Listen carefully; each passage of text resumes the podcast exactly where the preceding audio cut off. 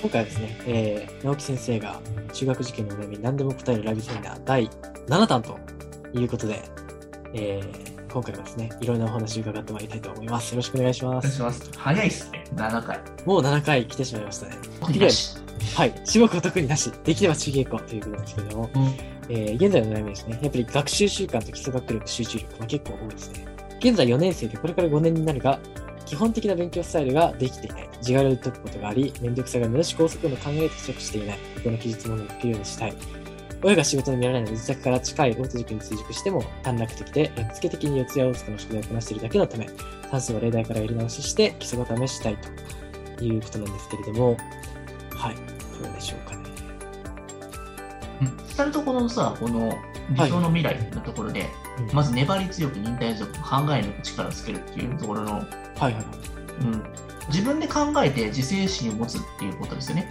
今はその成功体験を見つけたいって私が言った話のやつですね。はいはいはい。やりたい、ま乗り切ってほしいっていうことなんだけれども、でもその子は多分自分ではなんかできないっていうことですよね、きっと。そうですね。自分ではやっぱりそこはまだできるほどの、まだ自制心とかが身についていないということですね。うん、苦手な算数を、まあ、自我流、まあ、自己流、交通事故、事故みたいな感じで解いてるっていうことですね。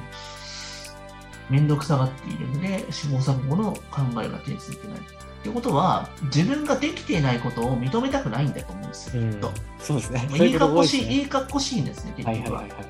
自我流で事故ってることを本当は知っているけれども、それを受け入れたくないとそういう。ところですよね。でも模試ではいつも空白のためってことだから、書き方のテンプレートやっぱ教わんないとダメですよね。はいはいはい。うん、通塾してもテンプレを教わ教えてくれないし、多分個人に合った勉強方法っていうのを自分では分かってないんですよ。うんうん。どういうふうに僕が勉強したらいいのかっていうのは、やっぱり第三者がやっぱり見てあげないと分かんないですよ、その子に合った学習スタイルっていうのはやっぱり一人一人違います。え違う、ぜやっぱ違うよ、そこは。うん全然違うんで。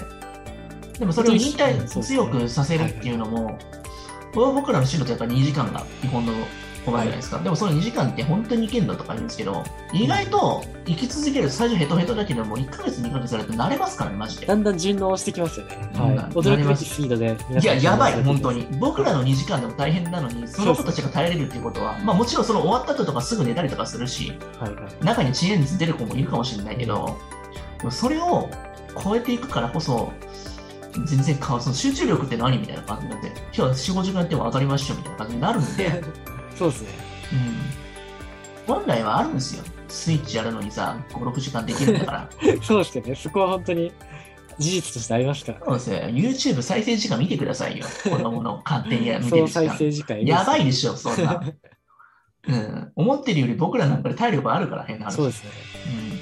うん、で本当にエネルギー持て余してる子供たちと対峙したとき、僕らがエネルギー奪われますよね。ヘトヘトになりません。はい。だから、まだまだうん脳みそも使ってないし、うんうんもっともっと使い込んだ方がいいよって感じですよね。正しい使い込み方を教えたいですね。はい。そうですね、こなしているので、まあ、うんその辺のところもほ細かく話していきますんで、僕たちはね、個別コンサル。はい。大丈夫です。はい。いいっすね。なんか本当にモチベーションつながっているので、ね、またね、あの、ちょっとね、今、予定がちょっと大変すぎてですね、そうですね。本当に、あの、申し込みが全く絶えないので、そうですね。凄まじい勢いで入ってます。いや、ありがたいですけど、超絶嬉しいんですけど、だから、本当に今回、個別相談法もあるんですけど、本当に今月5名ぐらいで、ちょっと区切りをちょっとつけさせていただいて、もう先着ということになりますけれども、うん。応募いただけたらと思います。